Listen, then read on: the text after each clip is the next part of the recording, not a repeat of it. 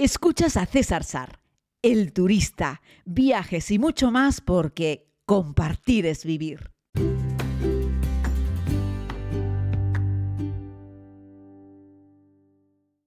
Saludos a todas y a todos, querida comunidad. Vamos a intentar responder a una pregunta que me hacéis con mucha frecuencia. Es ¿por qué no aparece Venezuela ni en la primera ni en la segunda temporada de la serie del turista? ¿Y por qué no he ido a Venezuela todavía? Es uno de los tres países de la América continental que no conozco. No he estado ni en Venezuela, ni en Surinam, ni en Guayana. Surinam y Guayana no tengo demasiado interés, la verdad, pero acabaré yendo. Venezuela sí tengo mucho interés, pero todavía no he tenido la oportunidad de ir. O mejor dicho, he tenido la oportunidad de ir, pero he decidido no ir a Venezuela por algunas de las razones que te voy a detallar anterior, eh, próximamente. ¿no? Decirte que, bueno, que entre la primera y la segunda temporada se repiten un montón de países y que la intención nunca es recorrer todos los países del mundo, por lo tanto tanto hay muchos países que no están reflejados en la serie.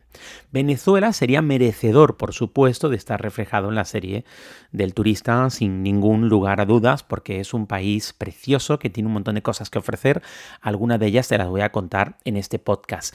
Pero quiero responder a una pregunta, eh, quiero responder a esta pregunta, ¿no? la principal respuesta es la gran inseguridad que hay en Venezuela.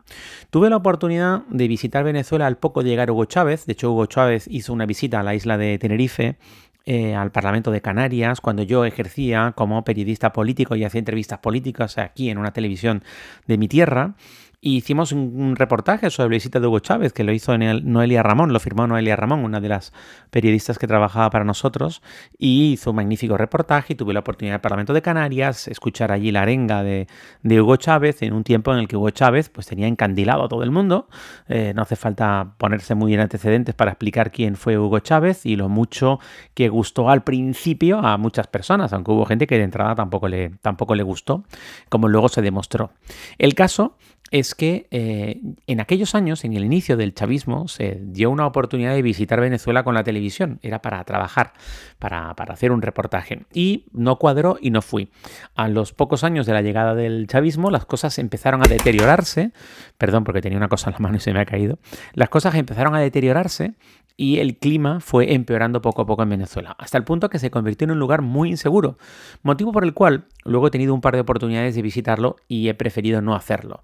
Algunas voluntariamente, es decir, pensando, venga, pues vamos a ir a Venezuela para filmar o para verlo, y siempre me ha dado un poquito de reparo, sabéis que yo no me suelo meter en lugares en conflicto, ni en lugares especialmente peligrosos, aunque no estén en guerra y Venezuela es uno de los países más inseguros del mundo.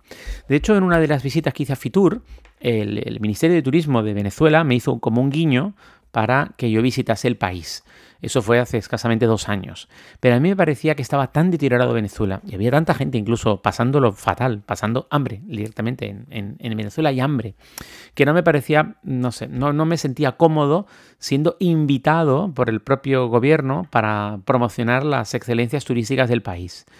Y bueno, pues la verdad es que no lo he hecho. Y creo que mientras la sin razón eh, deambule por las calles de Venezuela, yo no visitaré ese preciosísimo país que tengo muchísimas ganas de conocer. Te voy a hablar un poco de la inseguridad y de los problemas que justifican mi decisión y luego te hablaré de, para acabar con buen sabor de boca, con las cosas buenas que, hay que ver. ¿no? La delincuencia y la violencia directamente eh, tienen unas tasas altísimas en Venezuela. Hablamos de robos, homicidios, secuestros en las ciudades como Caracas, en Valencia, en Maracaibo. Eh, hay mucha afección a ese tipo de problemas. Hay que tener mucha precaución en cosas tan sencillas como caminar por la calle o exhibir algún objeto de, valor. Eh, hay que estar muy informado porque las áreas calientes de las ciudades se van moviendo de un lado para otro y tienes que estar atento de cuál es el peor sitio en este momento de la ciudad. ¿no? Tiene un, ya te digo, un nivel de criminalidad altísimo. ¿no? El aeropuerto de Maiquetía, en Caracas, es la principal puerta de entrada a Venezuela y es la zona de más riesgo. Hay que concertar siempre un transporte que te vaya a buscar, pero un transporte que luego no te la juegue en sí, sino que realmente sea muy de fiar. Eso parece sencillo, pero no lo es tanto. No puedes abrir una página web en internet y buscarlo, porque precisamente hay muchas empresas dedicadas y maleantes a buscar turistas para secuestrarlos que se anuncian en internet, se hacen pasar por estas empresas en transporte y luego ahí ya tienes eh, directamente el que te va a secuestrar, que te recoge en el propio aeropuerto.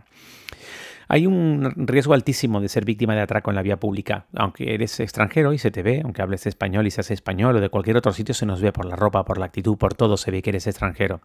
Hay que evitar los desplazamientos a pie. Sabéis que en la serie, y yo como turista me encanta viajar paseando por las calles del lugar. No puedes ni sacar un teléfono móvil, se desaconseja estar quieto durante mucho tiempo en un lugar en la calle. Por supuesto, no puedes ver si ves algo y sacas un teléfono para hacer una foto, está claro que eres un turista. Y se producen muchos asaltos, eh, incluso también cuando vas en vehículo. Eh, se recomienda cuando vas en coche tener las ventanillas subidas eh, y que no se vea ni siquiera de fuera adentro que en el coche tienes un teléfono, porque en un semáforo pueden romperte un cristal y quitarte el teléfono, por ejemplo, o la cámara de foto o algo que parezca pueda parecer una joya. Eh, así es que, por ejemplo, no se aconseja salir por la noche porque puede ser víctima de un secuestro y se producen. No pienses que solamente se secuestra a un banquero y a gente, no, no, no, se secuestra a gente más o menos común que se entiende que puede tener un poco más dinero y ahí piden un rescate que a veces es muy poco, pero para ellos es mucho dinero, pero tú ya estás pasando por el terrible trance de ser secuestrado y que pidan un rescate por ti. En las entradas y en las salidas de los garajes también hay que tener un montón de cuidado. Eh, simplemente cuando te detienes en un paso de, peatones, eh, si encuentras algún obstáculo o algún supuesto accidente en la carretera que entorpezca la situación, puede ser que te estén cortando la vía adrede para que tú tengas que detener el coche y ahí poder robarte. Los delitos violentos más comunes son el robo a mano armada, o sea, no es un robo en plan, oye, dame el dinero, es un robo de pistola en la cabeza, dame el dinero. Es decir, es la peor de las situaciones para un robo. El segundo de los delitos más comunes es la violencia sexual, cuidado. El tercero es el secuestro y el cuatro directamente es el asesinato. Fijaos qué ranking de delitos comunes, desde los delitos violentos más comunes que hay. Bueno, a esto hay que sumarle en el país, además de la delincuencia altísima que campa por las calles eh, sin ningún eh, género de dudas, la inestabilidad política y social, pues que ha contribuido a que haya un ambiente pues de terrible, ¿no? Hay mucha incertidumbre, muchos conflictos, cada dos por tres hay manifestaciones en las calles de Caracas, pero también de otras regiones, hay muchos enfrentamientos violentos entre grupos de ciudadanos y las fuerzas de seguridad, tampoco te puedes fiar de la propia policía, es muy probable que el que te vaya a secuestrar o el que te vaya a robar sea también un policía vestido de policía. En el país hay un, el narcotráfico eh, está perfectamente identificado eh, y permitido. Eh, contra eso la policía prácticamente no hace nada, o prácticamente ninguno hace, porque los narcotraficantes a los polis que quieren detenerlos directamente los matan o los tienen untados y ya está. Así es que el tráfico de, drogas ha generado también mucha violencia y mucha corrupción en el país y por lo tanto muchos problemas de seguridad. Las fronteras, eh, moverte por Venezuela cerca de las fronteras también es un problema. Hay una fuerte corriente migratoria de venezolanos que siguen saliendo del país. Los que tienen menos recursos lo hacen directamente a pie. Eso también genera un montón de, montón de problemas y tampoco evidentemente es algo, un, plato de buen gusto para, hacer turismo por, por, el país. Y luego la fuerte crisis económica, ¿no? Eh, colas de dos horas para comprar un pollo y, la verdad es que o, faltan medicinas o bienes básicos de todo tipo. Entonces eso hace que, que, hombre, eh, cuando tú ves una situación de pobreza en un país que toda la vida fue pobre, pues más o menos es la miseria que hay en el sitio. Pero un lugar como Venezuela, que, que ha ido a peor, es, ese ir a peor lo que ha generado es mucha violencia y mucha inseguridad. Entonces, claro, eh, esos graves problemas económicos llevan a personas que a priori ni son malas ni, ni estarían dispuestas a robar, a que a la más mínima, si pueden, pues por lo menos te, te hurten. Ya no digo que te roben con violencia, pero por lo menos te hurten. Gente normal y corriente, pero si tienen la oportunidad, se llevan algo de lo que tienes. A lo mejor sin hacerte daño, pero convierten en casi, casi probable o potencial delincuente a personas que en ningún otro caso lo serían, pero que tienen una gran necesidad, padre, familia, cuatro niños, tal, y ve a alguien ahí, yo que soy un turista, te descuidas, igual te roba la cartera. Pero, pero no porque sea un ladrón y haya salido a la calle a robar, sino porque sabe que llevas ahí un poco de plata y le va a venir bien. Y bueno, pues mira, no te va a poner una pistola en la cabeza, pero si puede te va a robar. Y es una pena que eso sea así. La poca gente que está viajando a Venezuela son venezolanos eh, exiliados, que viven fuera, que quieren regresar a su tierra para ver a su familia y aún así toman un montón de medidas de seguridad. En Canarias tenemos mucha relación con Venezuela. De hecho, en algunos periódicos de Canarias hay una página que era la octava isla y la octava isla era Venezuela. Eh, y hay mucha relación y todos los canarios venezolanos que regresan a Venezuela para ver a la familia, que cada vez son menos lo hacen teniendo un montón de medidas y un montón de precauciones. Así es que sin conocer a nadie allí, sin ser tú un canario venezolano, un español venezolano, ni visitar Venezuela para hacer turismo, en estos momentos no tiene sentido. Por eso yo, que en los últimos 10 años es cuando más he viajado después de la primera vuelta al mundo, eh, no he encontrado el hueco, el momento para hacerlo de una forma de seguridad, donde yo pueda pararme y hacer una foto, disfrutar del sitio, caminar por la calle tranquilo. En fin, yo no puedo ir a un sitio en el que estoy permanentemente mirando a la espalda, pero si viene alguien a, a, robarme con un arma o directamente a pegarme un tiro, en fin, o a secuestrarme, etc. Y eso hace que un viaje a Venezuela pues sea en estos momentos algo poco viable y muy incómodo. Decirles que el país es precioso porque combina la selva con la montaña, con, la playa, eh, tiene algunos destinos que son un poco burbuja. Eh, si tuviésemos que decir lugares imprescindibles para ver en Venezuela, uno sería el Salto del Ángel, y yo lo tengo en mi lista para verlo, que está en el Parque Nacional de Canaima, que es una cascada, la más alta del mundo. no tiene mucha agua, pero sí es la más alta. Cae desde 979 metros, es un lugar impresionante. Ojo, lo he visto solo en vídeos, en fotos, y quiero visitarlo. Lo tengo en mi lista de lugares pendientes para ver el Salto del Ángel en Canaima, Venezuela. Los Roques, que es un archipiélago muy bonito, que tiene un montón de islas, callos, playas de arena blanca, aguas cristalinas, es un destino perfecto para hacer snorkel, buceo, para, para navegar, es ahí como caribeño, pero muy bonito. Morrocoy, que lo tenemos en el estado de Falcón, con el Parque Nacional que lleva su nombre, Morrocoy, es conocido también porque tiene unas playas muy bonitas, pero también tiene unos manglares y unos arrecifes de coral espectacular. Es un destino muy popular también para todo el deporte acuático, es un destino natural que combina agua con tierra. Esa naturaleza, esa diferencia es fantástico. Una isla muy famosa en el mundo es Isla Margarita, que está en Venezuela, una isla caribeña, un destino popular para los venezolanos, pero también para personas de otro lugar del mundo. Hace, yo qué sé, 30 años, Isla Margarita era uno de los destinos caribeños preferidos en el mundo. Y hoy en día, pues yo he visto fotos y vídeos de Isla Margarita y da pena, ¿no? El Parque Nacional de Mochima, eh, que está en el estado de Sucre, eh, cuenta pues con una costa impresionante y unas playas fantásticas y, se hace mucha pesca deportiva, por cierto. Y de nuevo encontramos muchos arrecifes. O la ciudad de Mérida, en la zona de los Andes venezolanos hay muchas Méridas, ¿eh? hay una Mérida en México, hay una Mérida en Guatemala, hay Mérida en muchos lugares, ¿no?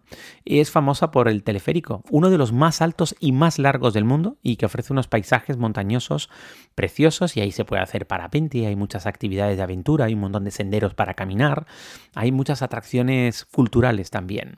Por supuesto, el Parque Nacional de Canaima, que antes les hablaba también un poco con el tema del, del, perdón, del salto del ángel, pero el parque en sí de Canaima es uno de los más grandes del mundo y, bueno, tiene muchas mesetas, además de la gran cascada tiene otras muchas cascadas eh, y es un sitio ideal para sentirte un poco explorador, meterte en unos senderos, un poco de selva y tal, hay mucha flora, mucha fauna y bueno, son algunos de los ejemplos que hay pero bueno, tiene mucha historia colonial en ciudades como el casco histórico de Caracas, donde hoy en día ya te digo que no puedes poner un pie, pero que es muy bonito y algún día espero que vuelva a ser un sitio transitable para que los turistas podamos disfrutarlos. Eh, Coro también es otro sitio muy bonito, hay hermosas regiones de montaña, eh, como el Parque Nacional del Ávila, y bueno, hay mucha biodiversidad en un país frondoso, magnífico. El venezolano en sí, eh, ya sé que os he metido miedo con los robos, etcétera, pero el venezolano, como ciudadano, así en términos generales, es una gente muy, muy cercana, muy, muy amigable, muy fácil, muy sencilla, muy hospitalaria. Y eso lo veis con, si, si venís a Canarias, lo veis con la gran comunidad venezolano-canaria o canario-venezolana que hay en las islas. Eh, por eso aquí en Canarias se comen tantas arepas y por eso también se hace tanto pan, pan, pan en jamón y se comen muchas cosas ricas de la gastronomía venezolana que es muy sabrosa y el venezolano es una gente muy abierta, muy fácil, muy, ya te digo, muy cercana. Es un país magnífico, pero están viviendo desde hace ya, no sé, casi 20 años una crisis terrible, pero desde hace 10 se ha puesto el país absolutamente imposible. No queda prácticamente nadie en Venezuela con sentido común que siga allí. Toda la gente que, que ha querido terminar de salir adelante porque tenían que buscarse la vida, porque allí no hay cómo prosperar, ha salido de Venezuela. Y la pobre gente que queda allí, pues es que no le queda otra más que quedarse por diversas razones. Pero el país ha sufrido un éxodo brutal a lo largo de la última década, que se ha ido incrementando a lo largo de los últimos años. Y eso es una pena. Y aquí viene el motivo por el cual quien les, quien les está hablando, el turista, no ha tenido la oportunidad de visitar todavía Venezuela. Pero no es porque no quiera, es porque no puedo en las condiciones turísticas aceptables para que una persona sencilla como yo pueda recorrer un país tan bonito como ese y pueda contarlo sin que tenga uno que, ya te digo, estar preocupado por su seguridad. Comprenderéis que por encima de las ganas de contaros algo está las ganas que tengo de vivir y mantener mi integridad eh, al completo.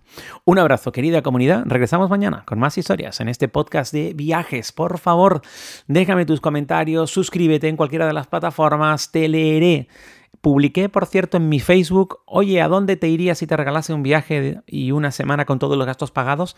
Y vamos por mil comentarios en Facebook. Búscame en Facebook, César Sar. Búscame también en Instagram, César Sar. Bueno, no tiene pérdida.